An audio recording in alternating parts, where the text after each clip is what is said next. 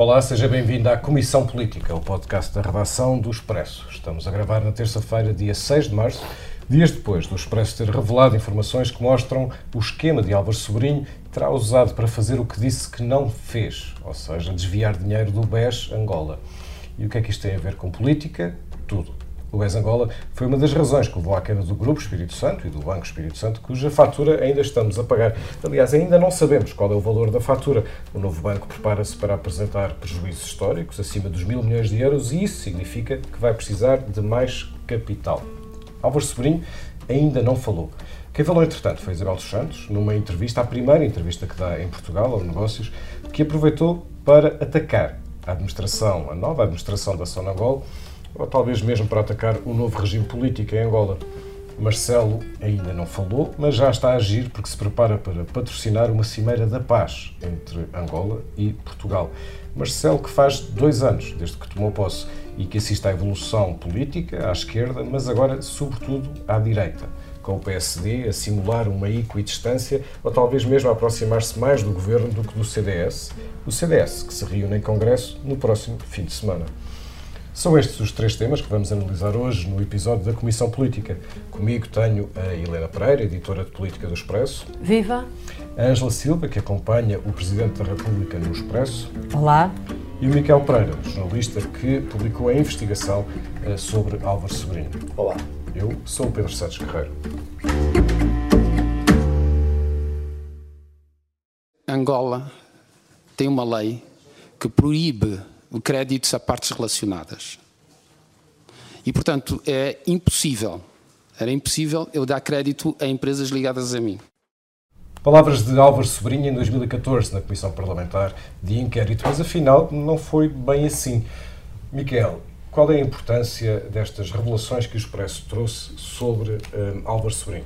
Eu diria, enfim, que para o, o, nosso jornal, para o Expresso, é nós temos a capacidade de retomarmos uma história que revelamos em 2014, em junho de 2014, quando soube do buraco, deste surpreendente buraco de 5,7 mil milhões de dólares uh, descoberto uh, no BES Angola e, portanto, numa altura muito delicada que o Grupo Espírito Santo vivia em Portugal e, portanto, que acabou por ser decisivo para, para a derrocada do grupo e para, para tudo aquilo que aconteceu a seguir com, com a intervenção do Banco de Portugal e, enfim, depois a criação do, do Banco Mau e do Banco Bom. Só para lembrarmos, nessa notícia de 2014, eh, na altura do Expresso, dos 5,7 mil milhões de dólares, o que estávamos a falar era de dinheiro que tinha desaparecido, entre aspas, do, eh, do BES Angola, ou que tinha sido dado com, em forma de crédito, sem garantias, ou em empresas que nem sequer sabia de quem eram.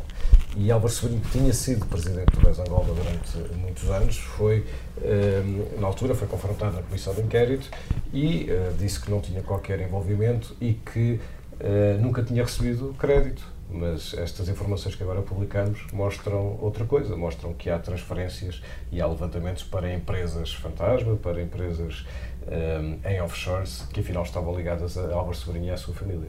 Sim, o que nós, eh, na verdade, acabamos por, por conseguir fazer foi eh, conseguir reunir provas documentais de que não só uh, uh, Álvaro Sobrinho esteve uh, diretamente envolvido uh, no desvio de parte deste, deste buraco, deste dinheiro, como não só esteve envolvido, como usou métodos absolutamente inacreditáveis que não seriam de esperar num banqueiro, com operações de levantamentos e depósitos em dinheiro vivo de valores astronómicos. Nós, as provas documentais incluem depósitos de 50 milhões de dólares de, de cada vez. Portanto, e isso são provas documentais que nós obtivemos porque participamos uh, num consórcio europeu. Vale a pena falarmos disso, até porque é um, um bocadinho de bastidores, para que as pessoas também saibam como é que uma investigação com estas características se desenvolve. Como é que nós tivemos acesso a esta informação e como é que nós trabalhamos neste, neste consórcio internacional de jornalistas? O Expresso tem estado nos últimos anos envolvido com dois uh, consórcios uh, de jornalismo de investigação internacionais. Um deles eh, que deu origem aos Panama Papers, e este outro, que é europeu e que, na verdade, é liderado pela Der Spiegel na Alemanha, mas onde, onde estão eh, vários órgãos de comunicação de relevo e onde o Expresso está incluído. Portanto, e neste consórcio europeu, enfim, tem havido Uh, trabalhos de fogo uh, baseados em fugas de informação e, e uh, nós tivemos esta oportunidade de, através de uma fuga de informação obtida pela Der Spiegel, partilhada dentro de um, de um, de um, enfim, de um esquema criado dentro do consórcio que envolve um trabalho muito exaustivo de análise documental, de cruzamento, de, de cruzamento de fontes documentais com, com as tradicionais fontes humanas, com fontes judiciais e que, na, neste caso, permitiu uh, nós uh, conseguirmos ter esta história. E uh, friso que isso é independente do facto de poder haver, e existem esses processos, a, a poder haver investigações paralelas em curso uh, pelo Ministério Público. No caso do Sobrinho, uh, desde logo pelo Ministério Público em Portugal, uh, ele tem estado a ser investigado desde 2011, e, mas também não só, não só em Portugal, ele também está a ser investigado por estes factos na Suíça. Hum. Entretanto, esta, esta semana, Isabel dos Santos um, deu uma entrevista uh, ao negócio. Ela nunca tinha dado uma entrevista em, em, Portugal e não é por acaso que a dá agora, porque ela é uh, acusada pela nova administração da Sonangol, que ela antes presidiu, uh, de desvio de, de, de fundos. Um, através de, de, pagamentos a consultores, alguns deles autorizados já depois de ter sido exonerado, coisa que Isabel dos Santos nega totalmente. Um, a reputação de Isabel dos Santos, apesar de tudo, em Portugal, permanece do ponto de vista da sua relação com, com o sistema financeiro, por exemplo. Eh, e isso não acontece com Álvaro Sobrinho. Um, em relação à reputação do Álvaro Sobrinho, eh, eh, a verdade é que, e, e o julgo que se passa o mesmo em relação a Isabel dos Santos, para ser honesto, que é, enfim, o, a, possibilidade de, destas figuras terem, por exemplo, contas bancárias em Portugal, desenvolverem negócios em Portugal, comprarem empresas em Portugal, enfim, atuarem como empresários em Portugal, eh, essa capacidade, eh, ela existe, ela mantém-se para o Álvaro Sobrinho, ao contrário do que acontece noutros países em, que o Álvaro Sobrinho não consegue abrir contas, ou na Suíça, onde tem 150 milhões de euros bloqueados, eh, arrestados, o que não aconteceu aqui.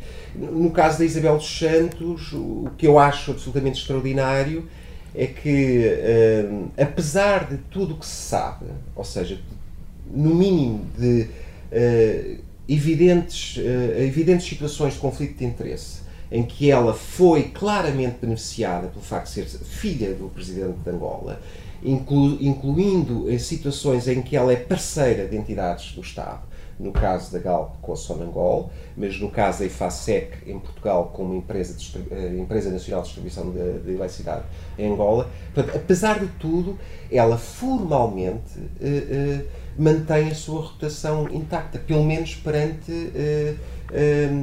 as entidades reguladoras em Portugal. Isso é evidente.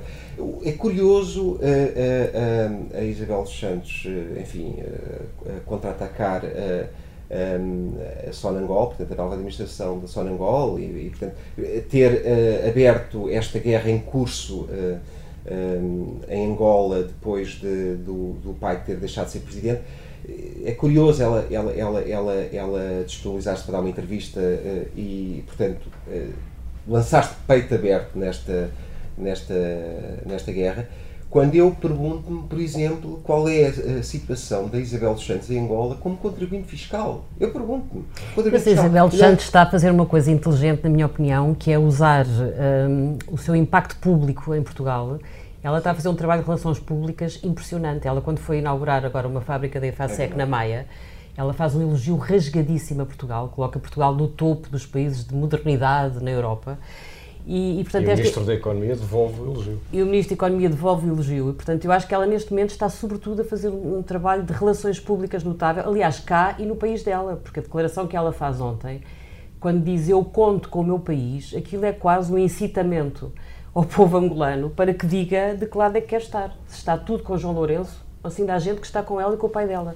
Portanto, é muito curioso ver quais são as cartas que ela está a jogar neste momento. Aqui, aqui que o caso chega, chega à política, onde nós temos paralelamente muitas questões uh, judiciais e elas criam um grande constrangimento do ponto de vista uh, político. Nas, nas, questões judiciais, estamos a falar não apenas destas, que ainda agora falamos com uma, com uma investigação uh, ao Grupo Espírito Santo, temos, sobretudo, um caso muito que domina, que é o facto da Procuradoria Geral da República estar um, constituir como, como arguído Manuel Vicente, um, ex-vice-presidente de, de Angola, de José Eduardo dos Santos. Um, e é neste, neste ambiente complicado que aparece, um, ou melhor, que, que a intervenção política uh, aparece e é criada esta, esta cimeira da paz. Pode haver algumas dificuldades, e há, não vale a pena esconder, no plano político, pelo caso que toda a gente conhece. Mas no plano das pessoas, da população, dos empresários, a relação é sobretudo com Portugal. Ângela, como é que o Presidente vai uh, intervir sem intervir nesta questão? O Presidente vai intervir sem intervir, dando a sua palavra no encerramento de uma conferência que vai ser, sobretudo, uma, uma, uma conferência para exibir o poder do dinheiro. Portanto, no fundo, aquilo que a classe política portuguesa está a fazer é dar espaço à classe empresarial e vão ser empresários, sobretudo, que vão estar uh, presentes para pressionar o poder político e para mostrar que, independentemente dos arrufos políticos e dos casos judiciais, há interesses económicos dos dois países que não podem ficar bloqueados. Marcelo Rebelo Sousa não vai entrar pelo lado do dinheiro. O que Marcelo tem dito é que Portugal e Angola estão condenados a entenderem-se, portanto, ele tem puxado muito pelas, pelos laços históricos, pela, pela, pela força da língua comum por, pelo interesse que as populações dos dois países têm em manter abertos os canais e em manterem este intercâmbio, e isso é real. Portanto, há muitos portugueses, quando pensam sair do seu país, preferem ir para um país onde se fala português do que ir para qualquer outro país, por exemplo, europeu, e, portanto, mais facilmente que não ir para Angola do que ir para um país do norte da Europa. Uh, portanto, há laços históricos que são pesadíssimos, mas acho que, sobretudo, aqui estão em jogo os interesses económicos e foi isso que a classe empresarial portuguesa percebeu. Aliás, quem esteve por trás disto não foi propriamente a Câmara de Comércio Luso-Angolana, que é quem vai dar a cara na organização do evento. Isto começou muito com as conversas que algumas figuras que têm grandes contactos com Luanda, como por exemplo José Luís Arnaud, Drão Barroso, uh, o próprio Jorge Coelho, uh, houve conversas que foram mantidas no sentido de pôr de pé uma iniciativa que uh, mostrasse que os canais entre Lisboa e Luanda continuam abertos. E Marcelo resolveu patrocinar porque, como figura suprema do Estado português, tem todo o interesse em que as portas não se fechem. João Lourenço uh, fez um discurso duríssimo na tomada de posse, em que riscou Portugal da lista dos países importantes para Luanda, mas, como é óbvio, percebe que é do interesse dos dois países manter algumas parcerias e, portanto, já disponibilizou, já deu luz verde para que o Estado angolano esteja presente nesta conferência e, portanto, virá pelo menos um ministro Agora, uh, eu acho que apesar de tudo há aqui algumas coisas curiosas. Não sei se Isabel dos Santos, que é ainda uma parceira económica, se vai estar na conferência, é uma das minhas grandes expectativas. Não uhum. sei se vai ser convidada ou não, porque se não for convidada, porque é que não é? Se ela tem, tem o pé na Galp e tem o pé no sistema financeiro, portanto é uma das curiosidades, vai ser engraçado perceber isso. E é, e é a pessoa mais rica de Angola. É a pessoa, portanto, é a maior empresária de Angola. Sim, exatamente, portanto a conferência vai, pode ter esse ruído na linha, vai ser uma coisa gira de se ver. E depois acho que numa altura em que João Lourenço vai receber o Primeiro-Ministro de Espanha, agora em março, já tem na sua agenda duas deslocações à Europa, uma a Paris, outra a Berlim, e, e leva na, no bolso interesses económicos, como é óbvio. Portanto, aquilo que João Lourenço está a fazer é, está à procura de alternativas. Ele quer abrir o regime angolano, abrir significa diversificar, e, portanto, ele vai tentar diversificar e vai tentar simultaneamente mostrar a Portugal que o mundo não acaba em Lisboa e, portanto, que há alternativas e que Angola é um parceiro interessante. E, portanto, Marcelo faz bem em patrocinar isto ao mais alto nível, com um discurso que seguramente não será económico, será de afetos, e faz bem em fazer isto porque Portugal só tem a perder se o canal se for fechando. No fundo era isso que Marcos Mendes dizia no domingo, no som que ouvimos ainda agora há alguns minutos, a importância dos, dos negócios e a importância também de Marcelo, uh, e aproveito esta deixa para mudarmos para esse segundo tema, que são uh, os dois anos de, de, Marcelo Presidente. Mais do que olhar para trás, e sabemos que na sua agenda esteve não apenas o discurso dos afetos, mas esteve uh, a banca, a estabilização da banca, a estabilização da situação política e da solução do governo na, na, naquela altura, um, a questão dos incêndios, que levou, aliás, maior, ao maior choque entre Presidente e Governo eh, que levou à admissão da Ministra da, da, da, Administração Interna, mas interessa agora olhar mais para a frente um, ehm, do, que, do, que, do que fazer este, este balanço. Ângela, uh, o que é que nós podemos esperar nestes, uh, neste, no resto do mandato, ou, ou, neste período que agora se inicia de Marcelo Rebelo de Sousa? Marcelo Rebelo Sousa não vai ser, nesta segunda metade, ou pelo menos no próximo ano e meio, até às legislativas, não vai ser o homem do leme, como foi nos primeiros dois anos do seu mandato. Eu acho que nos primeiros dois anos ele foi claramente a personalidade política mais marcante. Se ele não tivesse dado o apoio e a cobertura à solução de governo original que nós tivemos, a geringonça não tinha tido a vida que teve se ele não tivesse andado com António Costa ao colo, isto foi um chavão que colou, mas eu não, não me ocorre outro melhor, provavelmente a vida do governo e a vida do país não tinha sido a que foi. E Marcelo foi também determinante para corrigir e ir corrigindo alguns, algumas das arestas da maioria que, no, que, nos, que nos governou nestes dois anos nomeadamente nessa questão dos incêndios. Portanto, foi ele que, que, deu um murro na mesa, foi ele que pressionou o governo a reagir depois de ter tido um primeiro momento quase de apatia, apesar da tragédia que o país viveu. Eu acho que a partir de agora, até às relativas, Marcelo não vai ser o homem do leme. Porquê? Porque ele vai estar muito mais dependente daquilo que António Costa e Rui Rio façam do que propriamente ser ele o, o fator determinante ou que possa condicionar o novo líder da oposição e o primeiro-ministro. Porque enquanto Pedro Passos Coelho esteve à frente do PST, Pedro Passos Coelho estava muito de missionário e, portanto, Marcelo quase teve que assumir muitas vezes o papel de líder da oposição e um líder da oposição que, simultaneamente, ia ajudando a maioria a ter estabilidade política para governar. Agora, o líder da oposição mudou, é um líder da oposição que não tem as agulhas acertadas com o Presidente da República. O caminho que Rui escolheu não é o caminho que Marcelo esperava que ele escolhesse. Marcelo queria uma direita, um centro-direita mais robusto, mais afirmativo e mais contrastante com António Costa. E, portanto, Marcelo aqui perdeu um bocadinho o jogo. O jogo, a partir de agora, vai ser jogado sobretudo por Rui Rio. Vamos ver como é que ele vai conduzir a oposição daqui até, até outubro de, de 2019, quando forem as eleições legislativas. E António Costa vai conduzir o governo na tentativa de conseguir a maioria absoluta. E, portanto, Marcelo vai, sobretudo, estar a assistir ao jogo. Ele não vai poder intervir muito, porque também seria acusado de estar a querer interferir num período que vai ser claramente um período eleitoral. E depois, o líder da oposição, que não dará grande troco a Marcelo Rebelo de Sousa, não tem uma boa relação, não tem uma agenda política semelhante.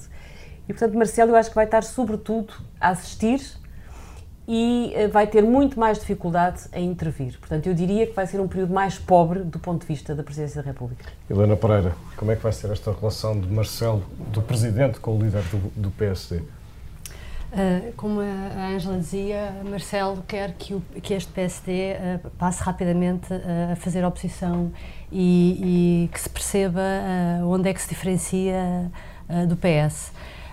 Pelas conversas, pelo que eu percebo, do que vai na cabeça de Rio e dos seus dirigentes, este PST optou por fazer uma, uh, ter uma atitude nestes primeiros tempos muito diferente daquela que teve Passos Coelho, ou seja, conversar em algumas matérias com o governo, mesmo correndo o risco, e os próprios admitem isso, mesmo correndo o risco de às vezes parecer exagerado a forma como estão a dar a mão a António Costa. mas Rio percebe, embora o tempo de rio seja mais lento, mas vai-se perceber nos próximos, nos próximos tempos aquilo em que eles querem marcar diferença. Esta quinta-feira, por exemplo, vamos ter já o primeiro debate pedido pelo PST, que escolheu como tema um, o crescimento económico e o desemprego. Curiosamente, primeiro a justiça. Debate primeiro Rio, debate, sim, sim, na com Parlamento. Negrão como líder do Exatamente. Uh, dois pontos sobre isso. Curiosamente, uh, a justiça, que era um tema que se tanto falava, em que toda a gente sabe mais ou menos o que é que o, o que é que Rio, Rio, Rui Rio uhum. pensa sobre isso, não é uma prioridade. Até ligava a Pinto Monteiro, se soubemos por uma entrevista de dois Exatamente, a queixar-se das, das, violações de segredo de justiça. Uh, sabemos o que pensa sobre isso, mas não é uma das prioridades. Uh, Rio quer, com este debate, explicar que o crescimento económico que tanto, que tanto faz António Costa vibrar e que realmente visto do, do, da perspectiva, de uma perspectiva é histórico, porque há uma década que há uma década que Portugal não crescia tanto, mas um, em termos europeus, Portugal é dos países que menos aproveitou estes últimos anos para fazer uma, uma reforma na sua economia e, e, e apresentar um crescimento mais estruturado. Uh, Estás a referir-te a um trabalho que o Expresso publicou neste sábado que mostra um, as recuperações económicas e os crescimentos económicos dos vários uh, países da zona euro, uh, comparando com uh, o ano de 2008. Portanto, onde é que cada um destes países está em relação àquilo que estava em 2008 e aí a nossa, o nosso crescimento em termos comparados com os outros países é bastante fraco, em termos relativos é bastante fraco. Sim, porque no mesmo período todos cresceram, quer dizer, nós crescemos bastante, mas Uh, temos 25 países à nossa frente. Atrás de nós só está a Grécia, a Itália e a Croácia. E, portanto, isto olhado desta forma. Uh, tu achas que a política económica vai ser uma das bandeiras de Rui Rio para se distanciar de António Costa? Não, o Rio vai tentar. É vai ter, não, é? não, não, o Rio vai tentar é desmontar um bocadinho o grande otimismo uhum. de, do governo com uhum. os números económicos, uhum. explicando que são bons, atenção, não é para dizer que são maus, são bons, mas temos que ser mais ambiciosos, uhum. temos que ir mais além do que os outros estão a conseguir, é estão a conseguir fazer. Pelo, é foi, ao escolher estes temas é por aí que percebe-se agora para onde é que está a ir, porque Rio, desde que foi eleito nas diretas e depois do Congresso, tem falado pouco e tem-se percebido pouco quais são as, as, suas prioridades e agora... Por acaso é curioso lembrarmos que já houve um líder partidário em Portugal que escolheu um, exatamente este tipo de oposição, uma oposição suave, às vezes quase doce, e um posicionamento de equidistância. Foi Freitas do Amaral, quando estava à frente do CDS, que aliás ele chegou a anunciar isso, a sua linha estratégica era a equidistância, portanto ele tanto poderia estar próximo do PST como poderia estar próximo do PS. E o resultado não foi brilhante, foi ele o líder que teve o tal partido do táxi que só conseguiu ter quatro deputados na Assembleia da República. Uhum. E por falar em equidistância? É que não há nenhuma aproximação ao Partido Socialista. A aproximação que há ao Partido Socialista é a mesma que há ao CDS. Angela, o PSD vai dar para os dois lados? O PSD aparentemente está numa posição de querer se colocar como partido charneira entre o CDS e o PS. O problema é que se percebe que a principal simpatia de Rui Rio não é bem para os dois lados. Ele tem preferência por um dos lados. Ele, neste momento, a sua grande aposta é ter uma boa relação com António Costa.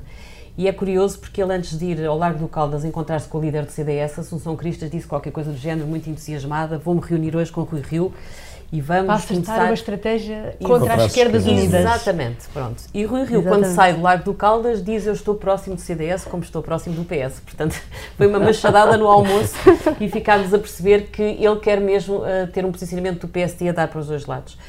Como eu te lembrava há pouco, isso, o exemplo que há, por exemplo, do CDS foi terrível. Freitas do Amaral entrou num processo de esquerdização acelerado, acabou como ministro de José Sócrates, acabou a apoiar uma recandidatura presidencial de Mário Soares e, portanto, o risco de uma colagem de um partido de centro-direita a um PS, ainda para mais liderado por António Costa, que é claramente um sedutor político, é de alto risco para o PST.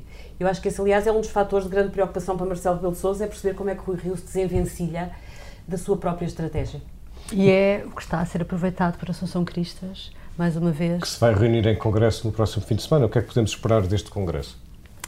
Uh, Duas coisas. Por um lado, as alianças. Perceber claramente, nas europeias, o CDS já disse que vai sozinho, nas legislativas deu a entender que irá sozinho, porque está, a Associação Crista está há muito tempo a, a, explicar que é o principal rosto da oposição a António Costa e que está a fazer o seu trabalho de casa para ter o melhor resultado possível, uh, para mais tarde se unir ao PSD e terem mais de 116 deputados por um lado, e isso já está a dar muito, muita polémica, mesmo dentro do CDS, com pessoas, a, a, e, e, vai ser discutido no Congresso, com pessoas a discutir então, mas hum, vamos lá ver qual é o interesse que o CDS tem a ir sozinho em eleições ou ir coligado, porque ainda hoje Filipe Lobo Dávila dava uma entrevista ao público em que lembra que pelo método onde o partido mais pequeno, quando há uma coligação, sai sempre beneficiado e, portanto, nesse sentido, uhum. o CDS até teria interesse em ir coligado. Uh, depois, uh, por um lado, alianças, por outro lado, que CDS é este? Também a polémica já está instalada com a Associação Cristas a, ser, uh, a ter um discurso mais pragmático e depois há pouca oposição no CDS, mas há alguma que vem dizer que estamos a, a desviar-nos da doutrina democrata cristã que Paulo Portas, uhum. quer dizer, que Paulo Portas foi muito uh, gizou muito e cuidou muito uh, da parte doutrinária do CDS. Angela, este, isto abre espaço, esta, esta situação política em que, em que Rui Rio parece, como, como dizias, eh, aproximar-se mais do, do, do, PS, isto abre uma oportunidade, um espaço eleitoral para a Associação Cristas, ou pelo contrário, como dizem aqueles que a criticam, uhum. a deixa uh, bastante isolada uh, e com capacidade de, até de não aproveitar os votos nós não sabemos, eu não consigo antever isso. Agora, há uma coisa que nós sabemos, há um exemplo muito recente que foi a Câmara de Lisboa, não é? A Assunção Cristas lançou-se com muita antecedência, trabalhou muito bem o terreno.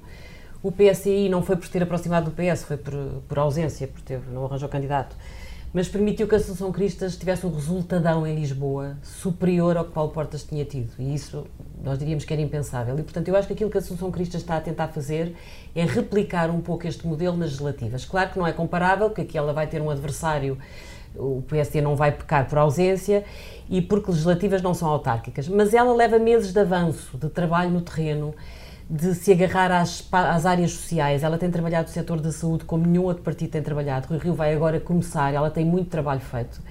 Ela é muito afirmativa, ela passa muito bem nos mídias e, portanto, eh, eu acho que Rui Rio afastar-se muito do CDS pode levar muito eleitorado do PSD a preferir uh, votar em Assunção Cristas. Eu acho que é um risco real que o PSD corre. E vai ser curioso perceber daqui até às legislativas se a ideia de não irem coligados está definitivamente arrumada está definitivamente arrumado que eles não irão coligados às europeias.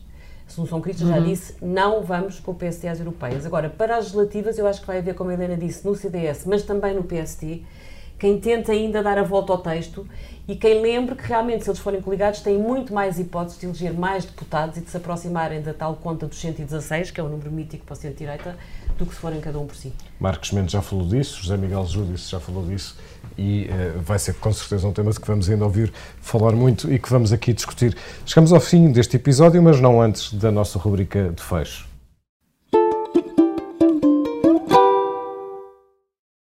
Helena Pereira, o que é que não te sai da cabeça? Bom, não me sai da cabeça os tornados, os fenómenos meteorológicos que depois dos sismos, Portugal parece que todos os dias acordamos com um novo tornado, não é só na zona do Algarve, agora é também no norte, em Viana do Castelo, e, e, e, serve, é preocupante por um lado, para as pessoas que sofrem com isso, mas serve também para alertar, espero eu, eh, que as pessoas compreendam que os fenómenos estão a mudar e que nós, seres humanos, somos responsáveis por isso. Hoje somos cientificamente responsáveis por isso. Tu vais estar no congresso do CDS em Lamego. Espero não apanhar onde neve. está neste momento a nevar. Boa, boa sorte para, para, para, o teu trabalho. Ângela Silva, o que é que não te sai da cabeça? Olha, eu fixei-me na capa do último número da revista Cristina, que vai sair amanhã, Segundo o Estatuto Editorial, a revista Cristina é uma publicação mensal com o objetivo de divulgar conteúdos relacionados com diversos temas, como moda, lifestyle, beleza e outros tantos temas da atualidade. E a capa é? A entrevista deste mês é o António Costa, Primeiro-Ministro, que presumo entra nos outros temas da atualidade. A conclusão é que começou a campanha eleitoral. Aliás, a fotografia de capa é uma fotografia bastante. em, que o Primeiro-Ministro está bastante. Está bastante formal e conseguiu que Cristina Ferreira parecesse a Primeira-Dama. Miquel Pereira. O que é que não te sai da cabeça? Por acaso, o que me sai da cabeça é um tornado. Também queria falar de um tornado. É, curiosamente, é, engraçado. É Nas últimas tipo. semanas é, tem-se falado muito no mau tempo que, que, que, atravessa toda a Europa e fala-se do Beast of the East, eh, porque são ventos de, que vêm da Sibéria, eh, eh, mas na verdade o verdadeiro Beast of the East é um senhor chamado Vladimir Putin, que já se sabe, mesmo antes das eleições acontecerem, estão previstas para 18 de março, já se sabe que as vai ganhar. As, as sondagens mostram que ele tem 70%, vai ter pelo menos 70% dos votos não tem, não tem concorrentes à sua altura e, e portanto eu diria que eh, para toda a Europa, eh, para o mundo inteiro, vê-se a interferência da Rússia na, na, questão síria e, portanto, nesta situação triste que nós estamos a ver na Síria com, estes, com estes eh, bombardeamentos consecutivos em Guta. mas para toda a Europa isto é muito preocupante. Mesmo estas eleições na Itália têm a, mão do Putin. Aliás, há, há, muitos artigos que falam ao longo destes últimos anos eh, não só na, na, interferência nos Estados Unidos, mas em todos, em, todos, em todos os países europeus onde há alguma possibilidade da extrema-direita poder crescer. A Rússia não tem o arcabouço financeiro dos Estados Unidos para fazer uma, eh, um trabalho de influência política massivo, digamos assim, mas, tem, mas faz esse trabalho cirurgicamente, portanto, faz esse trabalho de forma cirúrgica e subversiva. não só com a criação de, de equipas de hacking, é? operações subversivas com equipas de hacking, mas de alimentar fake news, as notícias falsas, e apoiar financeiramente determinados grupos. Nós vimos isso com a Marine Le Pen em França, e isto em Itália é uh, apenas mais um episódio, porque em toda a Europa de Leste isso tem estado a acontecer, na Hungria, nos países dos Balcãs, uh, e isto acontece numa altura em que o que nós vemos é que a imprensa, a imprensa tem dado conta de, do, do, estado calamitoso da economia russa. Aliás, tem estado neste estado calamitoso há muito tempo. E, e a gente sabe que autocracias, portanto, regimes autocráticos, quando têm problemas deste género, ou seja, de economias debilitantes, tentam resolver a questão puxando pelo, pelo, pelo brio nacionalista da, da sua população. Para terminar, em plena campanha e depois de muito aguardado, eh, estava-se à espera disso eh, há dois meses, no final da semana passada ele fez um discurso ao Estado da Nação, o discurso do Estado da Nação, em que, eh, enfim, aproveitou para falar não da economia, mas do seu sistema balístico, dizendo que tem uma super, um super míssil nuclear capaz de derrubar qualquer sistema defensivo e eh, pontuou isso mostrando um vídeo em que de facto a gente via um míssil a cair na Flórida nos Estados Unidos. Uh, Tem é sabido aproveitar bem a ausência da Europa e o mau comportamento dos Estados Unidos relativamente ao que está a passar no mundo. Olha. É, concordo com isso. É bom aproveitar as falhas dos outros, mas isso dava para outro podcast. E dará, e dará. Aliás, o meu que não me sai da cabeça era precisamente as eleições, não as russas, mas as, as eleições deste fim de semana um, em, na Itália, que ditaram um resultado uh, não surpreendentemente esparso, porque tem sido assim ao longo das últimas décadas, com, com, com enormes dificuldades de formação de maioria, mas desta vez com um, um, um crescimento uh, de frente uh, populista, se quisermos, havendo mesmo possibilidade de coligação entre o Movimento 5 Estrelas e, e, e a Liga, enfim o pior possível para, para, para a União Europeia, uh, ou, ou, talvez ainda seja, ser, ainda seja possível ser pior do que isto, esperemos que não, mas a, situação italiana, a Itália não é um país qualquer na União Europeia, como, como sabemos, uh, mas é, é, é, é com isto que vamos acabar o podcast de hoje, o episódio de hoje com muito amor italiano.